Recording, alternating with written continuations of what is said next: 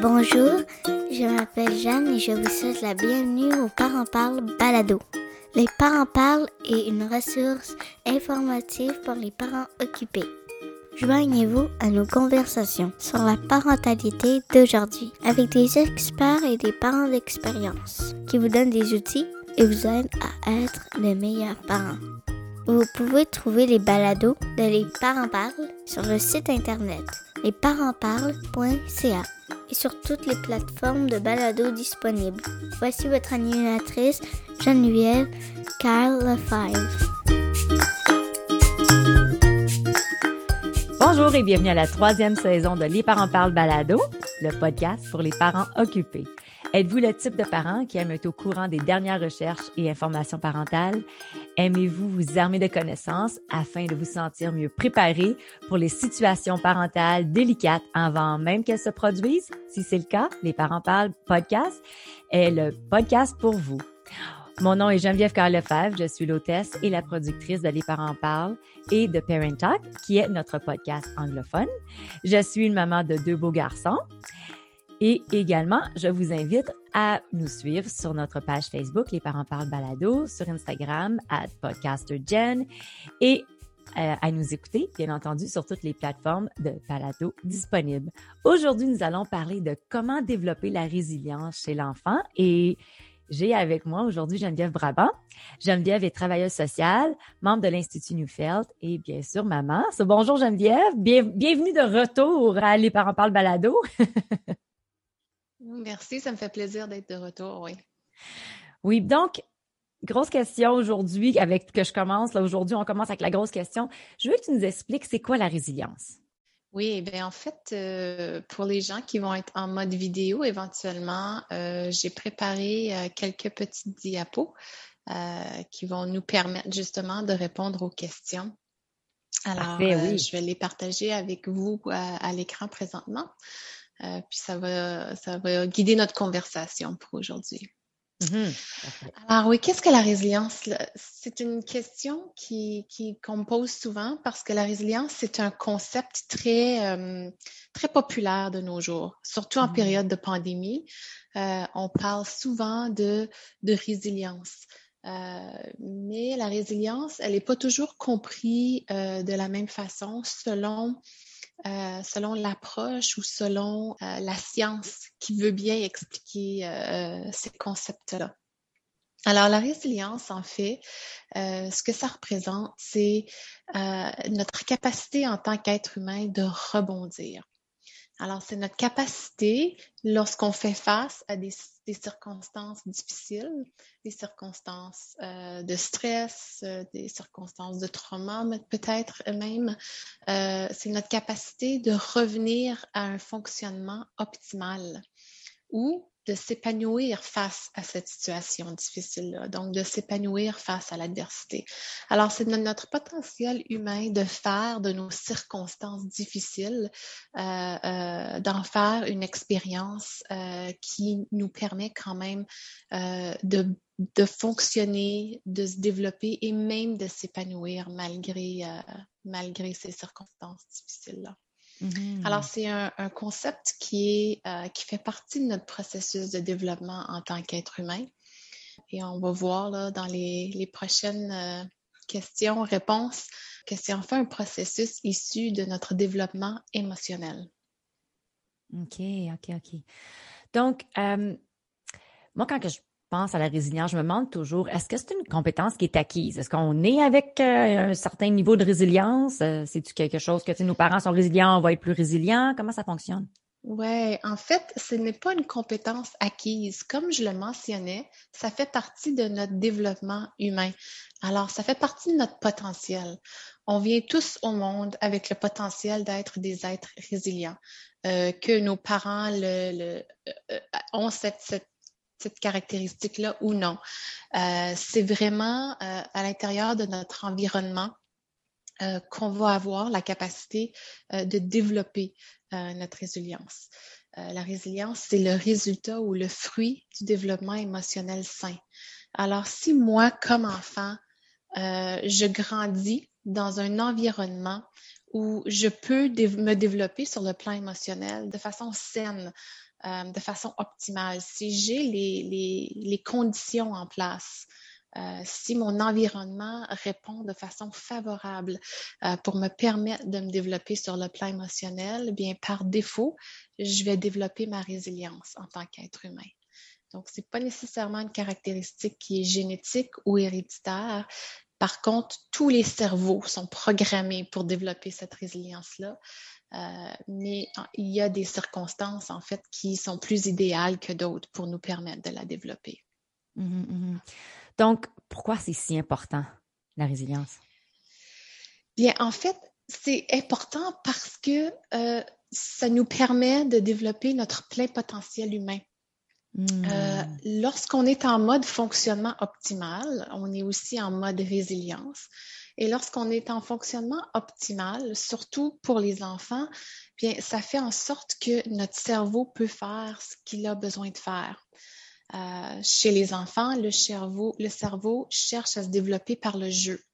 Donc, quand tout fonctionne bien, le cerveau est apte au jeu.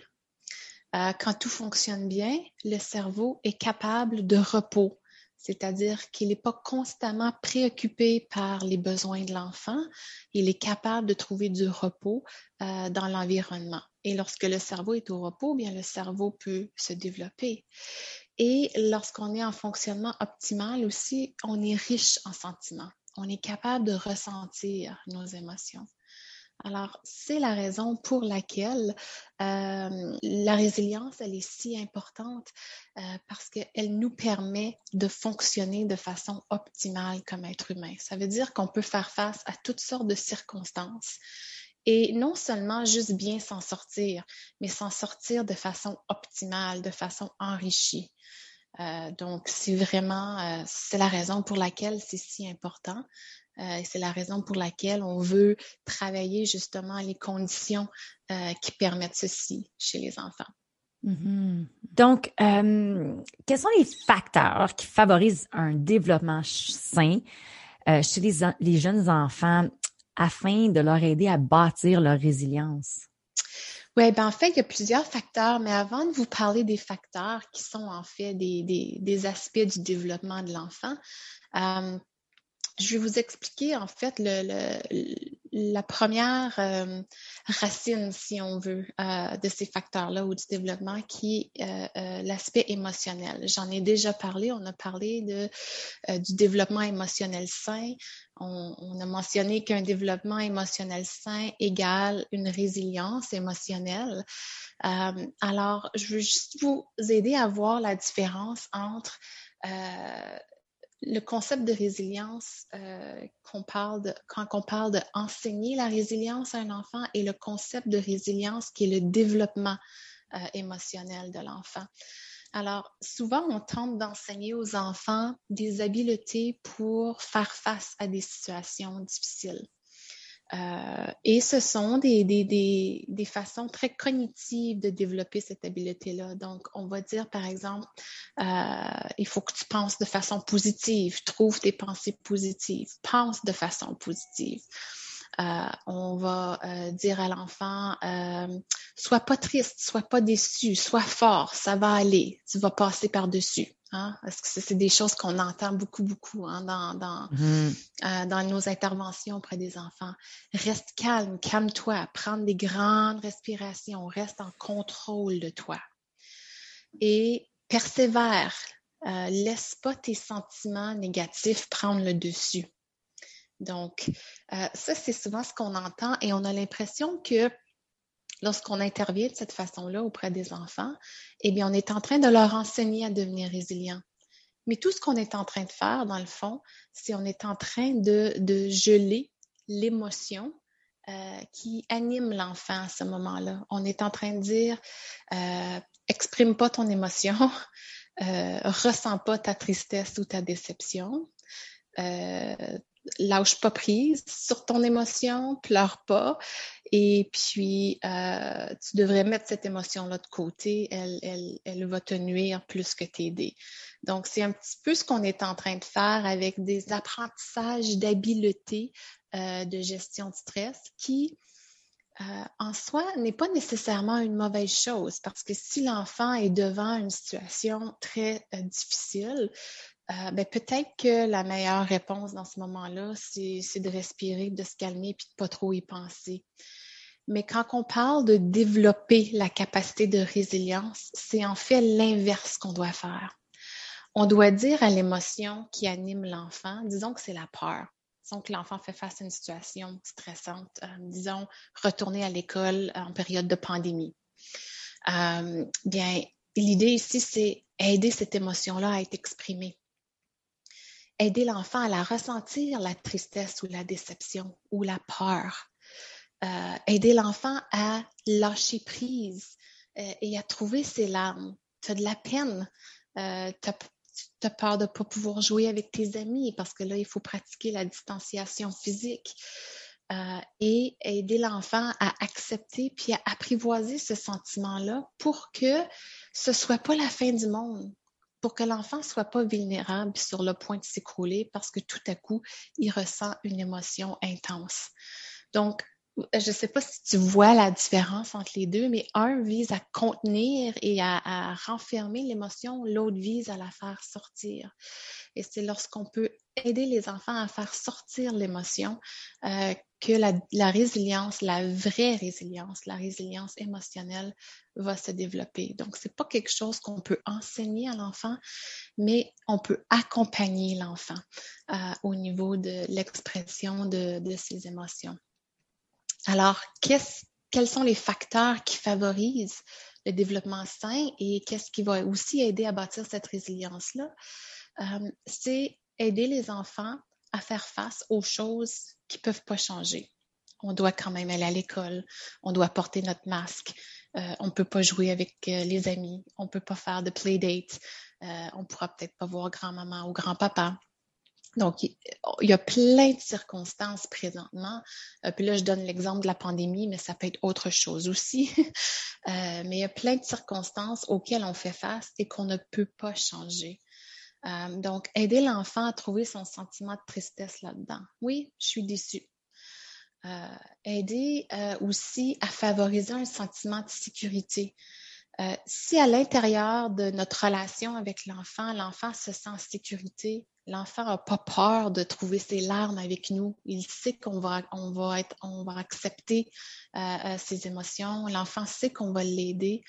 Eh bien, on augmente son sentiment de sécurité. Et tout ça combiné ensemble, quand je peux trouver mon sentiment de tristesse, quand je peux trouver mon sentiment de sécurité, ben ça va cultiver en moi mon sentiment de force ou de courage. Et ça va me donner la confiance d'aller de l'avant, euh, de confronter peut-être même une situation adverse ou de juste être dans une situation inconfortable.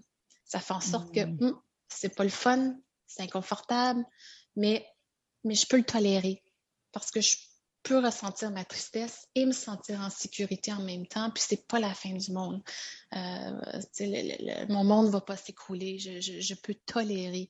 Euh, donc, ça, ce sont les, facteurs qui favorisent, euh, qui favorisent cette résilience-là, en fait, puis qui va beaucoup aider le jeune enfant à se développer sur le plan émotionnel aussi. OK, je comprends.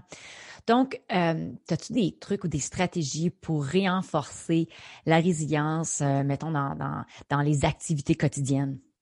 Oui, oui, j'en ai, j'en ai plusieurs en fait. en fait, il s'agit de d'aider l'enfant euh, dans son développement émotionnel en cinq étapes. Euh, puis ces étapes-là, euh, ce, ne sont pas des étapes nécessairement qu'on va franchir à tous les jours dans nos activités quotidiennes, mais ce sont des étapes de développement que l'enfant va franchir au cours des cinq à sept premières années de sa vie. Alors si dans notre quotidien, on en est conscient puis qu'on aide l'enfant à franchir ces étapes-là, eh bien, on va être en mesure de renforcer leur résilience. Euh, je vous donne un exemple. Euh, ma fille a vécu une déception euh, assez intense tout récemment. Elle a huit ans et demi et les fêtes approchent.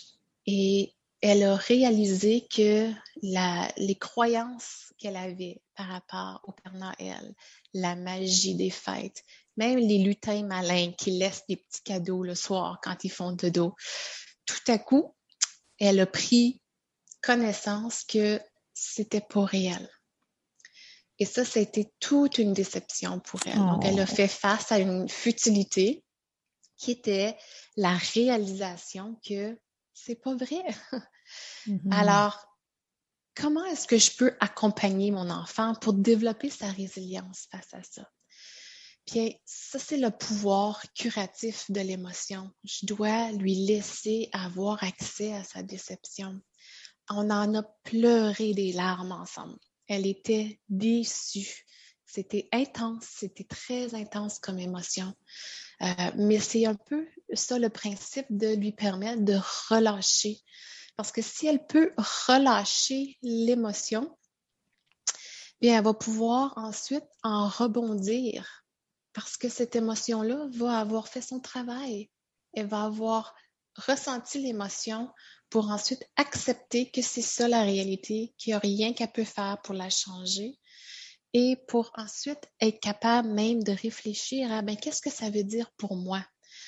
Je suis une grande sœur de 8 ans et demi, j'ai un petit frère de 6 ans qui croit encore là-dedans, donc il va falloir que je pense à lui, puis que je fasse attention, que je lui fasse pas de la peine, que je lui dise pas que je viens de découvrir la vérité ou la réalité. La réalité, oui. Euh, exactement. Oh, oh. Donc, euh, c'était vraiment, vraiment intéressant de la voir passer au travers ce processus-là.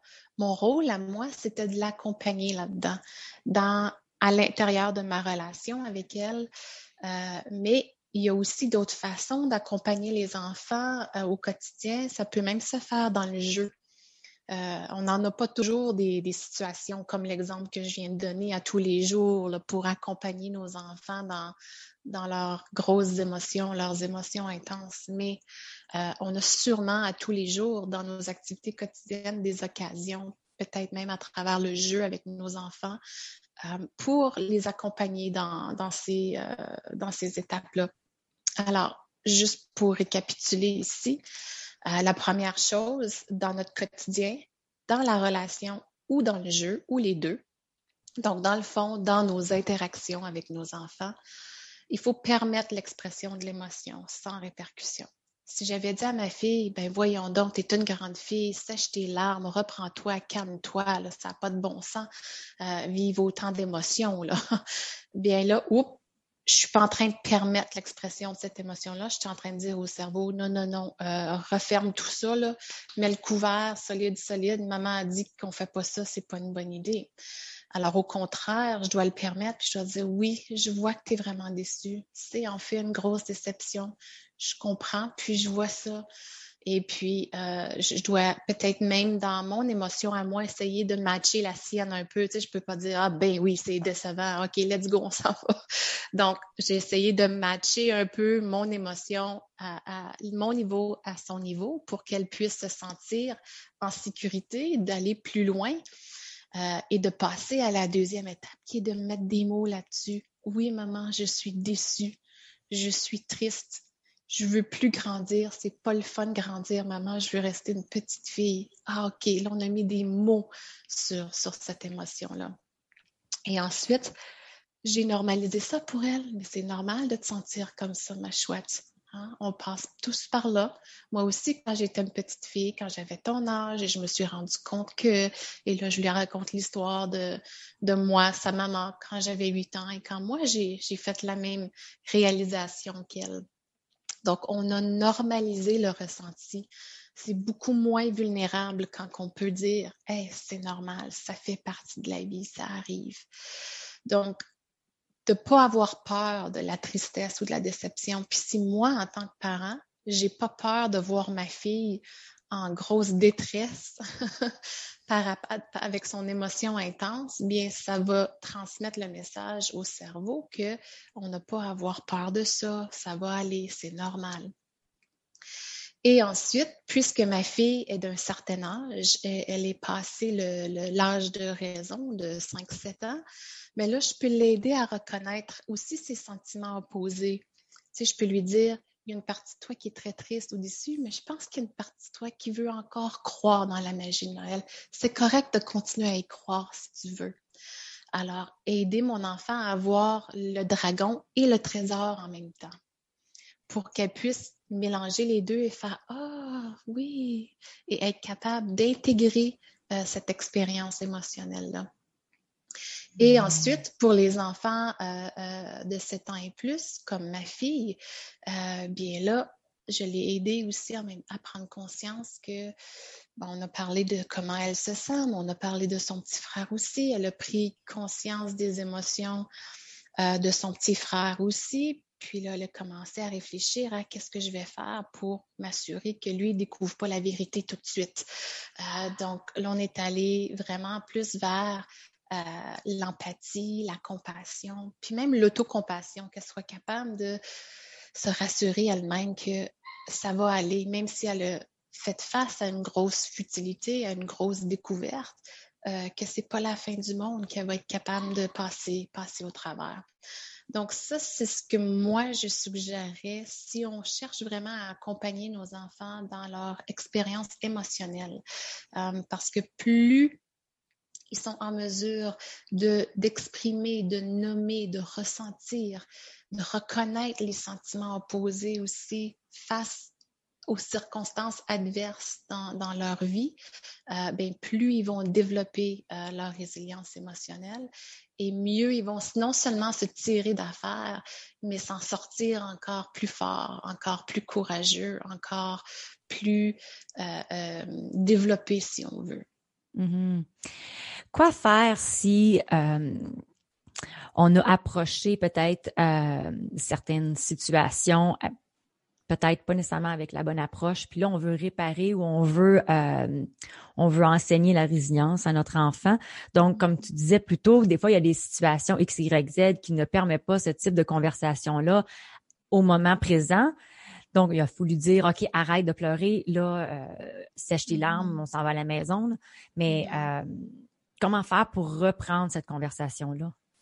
On pourrait peut-être le faire par le biais d'une histoire, par le biais mm-hmm. du jeu, et si l'occasion se représente à nouveau et qu'on a le contexte d'accompagner l'enfant versus euh, essayer d'arrêter la, la, réaction émotionnelle, bien à ce moment-là, de se donner la permission de passer euh, passer au travers le processus pleinement, reconnaissant qu'on peut faire ça seulement quand, quand les circonstances s'y prêtent. Évidemment, c'est peut-être pas le temps de le faire au Walmart ou. Euh, c'est ça, je me dis des fois.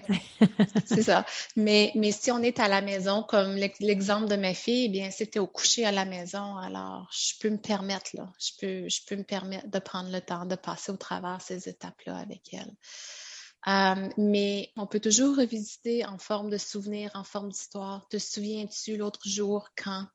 Évidemment, il faut adapter ça au, stade de développement de l'enfant. Je pourrais peut-être pas revisiter avec un enfant de 3-4 ans de la même façon euh, qu'avec ma fille de 8 ans et demi, 9 ans. Donc, avec les plus jeunes enfants, on peut revisiter sous forme de jeu euh, raconter une histoire sur les émotions peut-être. Hein. Il y a beaucoup de livres d'enfants qui, qui, qui, nous racontent l'histoire d'émotions des personnages, par exemple. Euh, ça peut être à travers même une émission de télévision où les personnages euh, passent à travers un moment difficile, une émotion intense. Alors oui, ça peut toujours être revisité dans des contextes où l'enfant n'est pas lui-même impliqué. Et ça, pour les jeunes enfants ou les enfants qui sont facilement, euh, les enfants qui sont très sensibles qui, font, qui sont facilement débordés par leurs émotions intenses, en fait, c'est ce que je recommanderais, c'est de ne pas le faire dans le moment, euh, mais de le faire peut-être euh, plus tard quand les émotions se seront, seront retombées un petit peu plus, puis là, on peut peut-être le revisiter de façon secondaire par le biais du jeu ou une histoire, un livre, une émission, des choses comme ça. Hmm. Est-ce qu'il y a un. Tantôt, tu me parlais de, des stages développementaux, mais y a-t-il un âge à peu près qu'on peut avoir des conversations un petit peu plus, comme on peut expliquer plus? Y a-t-il des signes? Comment qu'on fait pour savoir si notre enfant est prêt pour un petit peu plus d'explication? Je pense que quand on commence à avoir des signes chez nos enfants qui sont capables de reconnaître qu'ils peuvent avoir plus qu'une émotion à la fois ou qu'ils peuvent même avoir des émotions contraires, comme je peux être triste, mais je peux aussi être, je peux pas dire nécessairement contente, mais je, peux me sentir triste, mais je peux me sentir rassurée en même temps. Euh, je peux être fâchée, mais je peux aimer en même temps. Donc, quand on voit des signes euh, que l'enfant est, est, capable d'avoir ce qu'on appelle des sentiments opposés, euh, là, à ce moment-là, c'est peut-être le temps de commencer à avoir des conversations de ce type-là avec eux. Euh, c'est quelque chose qu'on voit euh, habituellement apparaître. Je dis bien habituellement parce qu'il y a toujours des, variantes pour différentes raisons, mais habituellement entre l'âge de 5-7 ans. C'est l'âge où le cortex préfrontal s'active et toutes les émotions que l'enfant a vécues avant cet âge-là euh, vont pouvoir se traduire en information euh, que le cortex préfrontal peut maintenant traiter, c'est-à-dire que l'enfant va commencer à prendre conscience de ses émotions, euh, qu'il y a différentes émotions, qu'il y a des émotions qui sont contraires, qui sont opposées, que lui a des émotions, les autres aussi ont des émotions. Euh, donc, c'est vraiment l'âge habituel pour ceux-ci, c'est entre 5 et 7 ans, là, euh, parce que c'est en lien avec euh, le développement du cerveau puis le, cortex préfrontal. Hmm, super. OK. As-tu euh, quelque chose, un petit mot de sagesse pour nous ou un autre petit truc avant qu'on se laisse? Ouais, ben en fait, j'ai l'impression de souvent partager les mêmes trucs, mais c'est parce que ce sont les meilleurs. Ça fait que c'est toujours eux qui reviennent pour moi.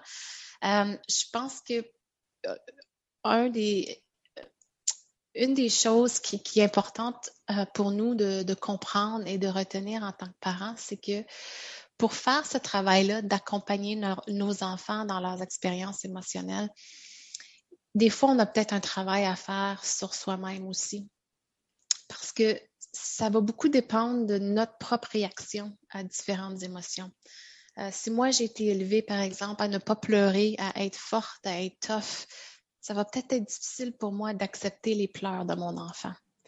Alors, il va peut-être falloir que je fasse un petit travail de réflexion par rapport à moi-même pour euh, m'aider à reconnaître que ben, même si c'est difficile pour moi, ça vient peut-être me chercher moi parce que j'ai pas été élevée de cette façon-là. Bien, il va falloir que je trouve des moyens de l'accepter chez mon enfant parce que maintenant, je sais que c'est la meilleure chose pour elle ou pour lui. Alors, on peut avoir un petit travail parfois à faire sur soi-même par rapport à l'accompagnement des émotions de nos enfants parce qu'il faut être prêt à accepter toutes leurs émotions, les belles et les moins belles, euh, les, plus intenses, les moins intenses. Euh, donc ça, ça veut dire que si ça vient nous chercher nous-mêmes, il faut peut-être euh, peut-être réfléchir là-dessus un peu. L'autre chose, c'est qu'on est aussi dans une société où on est allergique aux émotions on a, peur de ça. On a peur de la tristesse, on a peur de la déception. Alors, c'est vraiment de changer le narratif, hein. c'est changer la cassette qui joue dans notre tête pour dire non, on n'a pas à avoir peur des émotions. Quand on comprend le rôle des émotions dans le développement des enfants, là, euh, euh, ça change toute la game, Geneviève. C'est quand on comprend que les émotions euh, sont le pivot du développement optimale chez les enfants, bien, il faut, faut changer notre, notre, narratif par rapport à ça, puis il faut trouver une façon d'aider nos enfants euh, dans leurs expériences émotionnelles le plus que possible. Mm-hmm. Des fois, j'aime bien comparer une émotion comme un iceberg. Tu sais, on, on regarde qu'est-ce qui se passe là, mais dans le fond, en dessous, il y a peut-être un iceberg qui est beaucoup plus large. Puis souvent, même moi-même en tant que maman, j'aime bien m'arrêter puis dire, OK, c'est quoi qui est en dessous de l'iceberg, qui est beaucoup plus gros que ce que mmh. je vois. Puis quand on s'attarde comme parent, justement à penser ou à s'entraîner à penser comme ça, mais moi, ça m'a aidé énormément à justement arrêter, puis avant de même moi-même réagir, de regarder c'est quoi qui se passe la situation. Puis souvent, si on porte attention, on est capable de voir un petit peu c'est quoi qui se passe là en guise sous roche comme qu'on dit un petit peu là mais aller voir c'est quoi le, gros morceau du iceberg en dessous de l'eau puis euh, des fois, on est capable de comprendre pourquoi que l'enfant va avoir telle réaction, puis pourquoi que la mm-hmm. réaction va être aussi forte également. Exactement. Moi, ça. Mm-hmm. Exactement. Oui, tout à fait, parce que ce qu'on voit, c'est habituellement le symptôme. Hein. Ce qu'on voit, le, bout du iceberg, c'est la réaction, c'est pas la, racine du problème, comme tu le mentionnes. Donc, si on va à la racine et qu'on aborde la racine, bien, on a beaucoup plus de chances que l'émotion puisse faire son travail, puisse être exprimée, nommée, ressentie. Et plus l'émotion est exprimée, nommée, ressentie, ben moins intense elle va devenir. Parce que là, le cerveau est en train d'assimiler que ah, OK, c'est ça que c'est, être frustré, puis bon, on est capable de faire ça, là. Ça, va aller, là. Euh, donc, le cerveau est en train de développer des connexions, des petits circuits, là, dans, dans le cortex préfrontal de l'enfant hmm. qui, qui lui permet de traiter cette information-là et de faire, OK, c'est pas la fin du monde d'être frustré, c'est pas la fin du monde d'être triste. Euh, donc, on est en train de d'aider l'enfant à apprendre à auto-réguler euh, mm-hmm. ses émotions. Mm-hmm. Je trouve également, quand que je prends le temps justement de regarder là, euh, à, notre, fameux iceberg, étant donné que souvent je vais mettre le doigt sur le bobo, je vais dire Ah, c'est ce qui s'est passé, mon petit Alexandre. Il y a une connexion qui se fait parce que là, je viens de comprendre sans, lui, sans même que mon enfant me dise qu'est-ce qui se passe. Fait que tout de suite, je trouve qu'il y a une connexion. Puis c'est sûr que ça l'apaise la situation. Pas toujours, mais des fois, ça l'apaise la situation. Et puis, je trouve que là, c'est là que je suis capable d'avoir la conversation puis de l'amener, puis de dire, mais oui, là, de, puis d'aller où ce que tu disais tantôt. Moi, souvent, j'ai commencé ça comme ça en regardant le iceberg, puis justement à, dire, ah, c'est ce qui se passe, ou bien non, euh, je vois que tu es triste à cause de X, Y, Z, mais ça n'a vraiment pas été dit. Là, il y a une connexion, il y a le lien d'attachement se renforcé. Et puis la conversation, pour moi, va, se développer plus facilement quand je suis capable de faire cette connexion-là. Oui, tout à fait. Tout à fait. C'est de prendre le deux, trois minutes que ça prend pour justement euh, réfléchir et faire, faire cette connexion-là. Et puis, euh, il n'y a pas de problème hein, à ce qu'on prenne deux ou trois minutes. On, ça, on, on, est aussi bien de le prendre, puis que ça se déroule bien ou mieux, euh, que d'être réactif nous-mêmes. Parce que quand on réagit à l'émotion, au lieu de l'accompagner, ben on, on, alimente cette émotion-là. Donc, on, si elle était intense, ben là, on vient de l'amplifier ou de mm-hmm. l'intensifier encore plus en réagissant. Alors, on est aussi bien de prendre euh, un deux minutes de recul, réfléchir. Euh, qu'est-ce oui, ok, je pense que euh, euh, il est triste à cause qu'on a dit c'est l'heure de ranger tes jouets, c'est son jouet préféré. Donc, je vais, je vais l'accompagner là-dedans. Oui, je vois que tu es triste. C'est pas le fun de mm-hmm. ranger ses jouets. Tu préférerais qu'on continue à jouer, mais c'est maintenant l'heure de ranger, c'est l'heure du dodo et on aide euh, l'enfant, Alexandre, à faire face à cette à cette futilité-là, on l'accompagne là-dedans. Mm-hmm. Euh, puis souvent aussi, j'ai parfois des, commentaires des parents qui me disent Mais là, euh, mais tu laisses l'enfant gagner quand tu fais ça. Pas du tout. Pas du tout. Euh, moi, j'ai toujours le même agenda qui est de ranger les jouets, mais je suis en mesure de comprendre que de ranger les jouets pour moi, c'est pratique. Pour lui, c'est triste et décevant parce qu'il aime jouer avec ses jouets. Donc, tout ce que je fais, c'est reconnaître son expérience à lui. Je suis pas en train de mm-hmm. dire non, tu peux continuer à jouer. Non, je reconnais son expérience. Tu es triste, tu es déçu de devoir ranger tes jouets, je l'accompagne là-dedans. Et plus ça va aller, plus je fais ça, ben moins euh, cette émotion-là qui va revenir, parce que ça revient tout le temps, on est des êtres émotionnels, euh, ben, à chaque fois qu'elle va revenir, ben, elle va revenir avec moins d'intensité mm-hmm. et éventuellement une plus grande capacité d'être euh, d'être autorégulée. Mm-hmm, mm-hmm. ça prend du temps, évidemment. L'apprentissage est commencé, donc c'est ça. C'est exactement. Ça prend du temps, évidemment. Ça ne se fait pas du jour au lendemain parce qu'il faut que le cerveau mature aussi en cours de route là, pour en arriver à une finalité comme l'expérience que j'ai décrite avec ma fille, euh, je n'aurais pas pu l'accompagner de la même façon quatre ans passés. Euh, mais à huit ans et demi, là, on a la, la, la matière là, euh, on a plus, plus de matière en termes de maturité là, pour pouvoir l'accompagner de 1 à 5, de, de l'expression jusqu'à la capacité d'y réfléchir.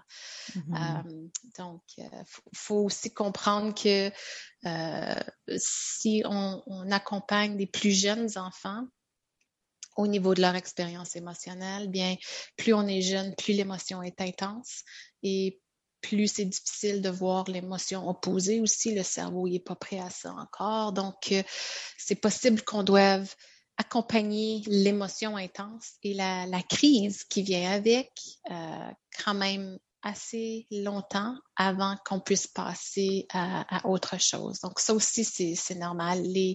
Les, crises de, les crises émotionnelles, les tantrums, comme on dit en anglais, mm-hmm. euh, ça fait partie du développement des enfants.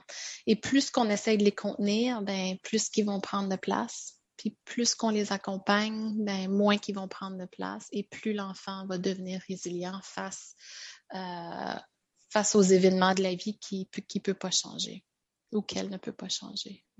Super, Geneviève. Mais moi, j'ai appris plein de choses. Puis je suis sûre que pour toutes euh, les personnes qui nous écoutent, je suis sûre que vous avez appris plein de choses aujourd'hui. Geneviève, on peut te trouver sur notre site internet allezparentsparlent.ca. Y a-t-il autre endroit où on peut te trouver? Oui, euh, en fait, euh, vous pouvez me trouver également sur l'Institut, le site web de l'Institut Neufeld. Alors, c'est institutneufeld.com org, O-R-G, euh, ou du côté anglophone aussi, newfeldinstitute.org. Alors, je suis euh, membre de la faculté de l'Institut Neufeld du côté francophone et anglophone. Et l'information que je vous ai présentée aujourd'hui est basée euh, en fait sur des cours que, que l'on offre à l'Institut, donc comprendre la résilience et la science des émotions.